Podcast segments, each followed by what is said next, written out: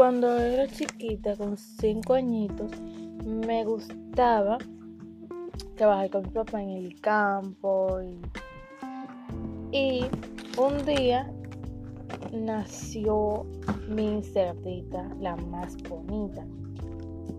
Y cuando ya la cerda tenía dos meses de nacida, se me murió. Tuve mala suerte porque se me murieron todos los animales. No un, perro, un perro que yo tenía y también mi gatico, no sé qué sucedió. Y me sentí triste y todavía los extraño y tengo triste. Ese es mi podcast.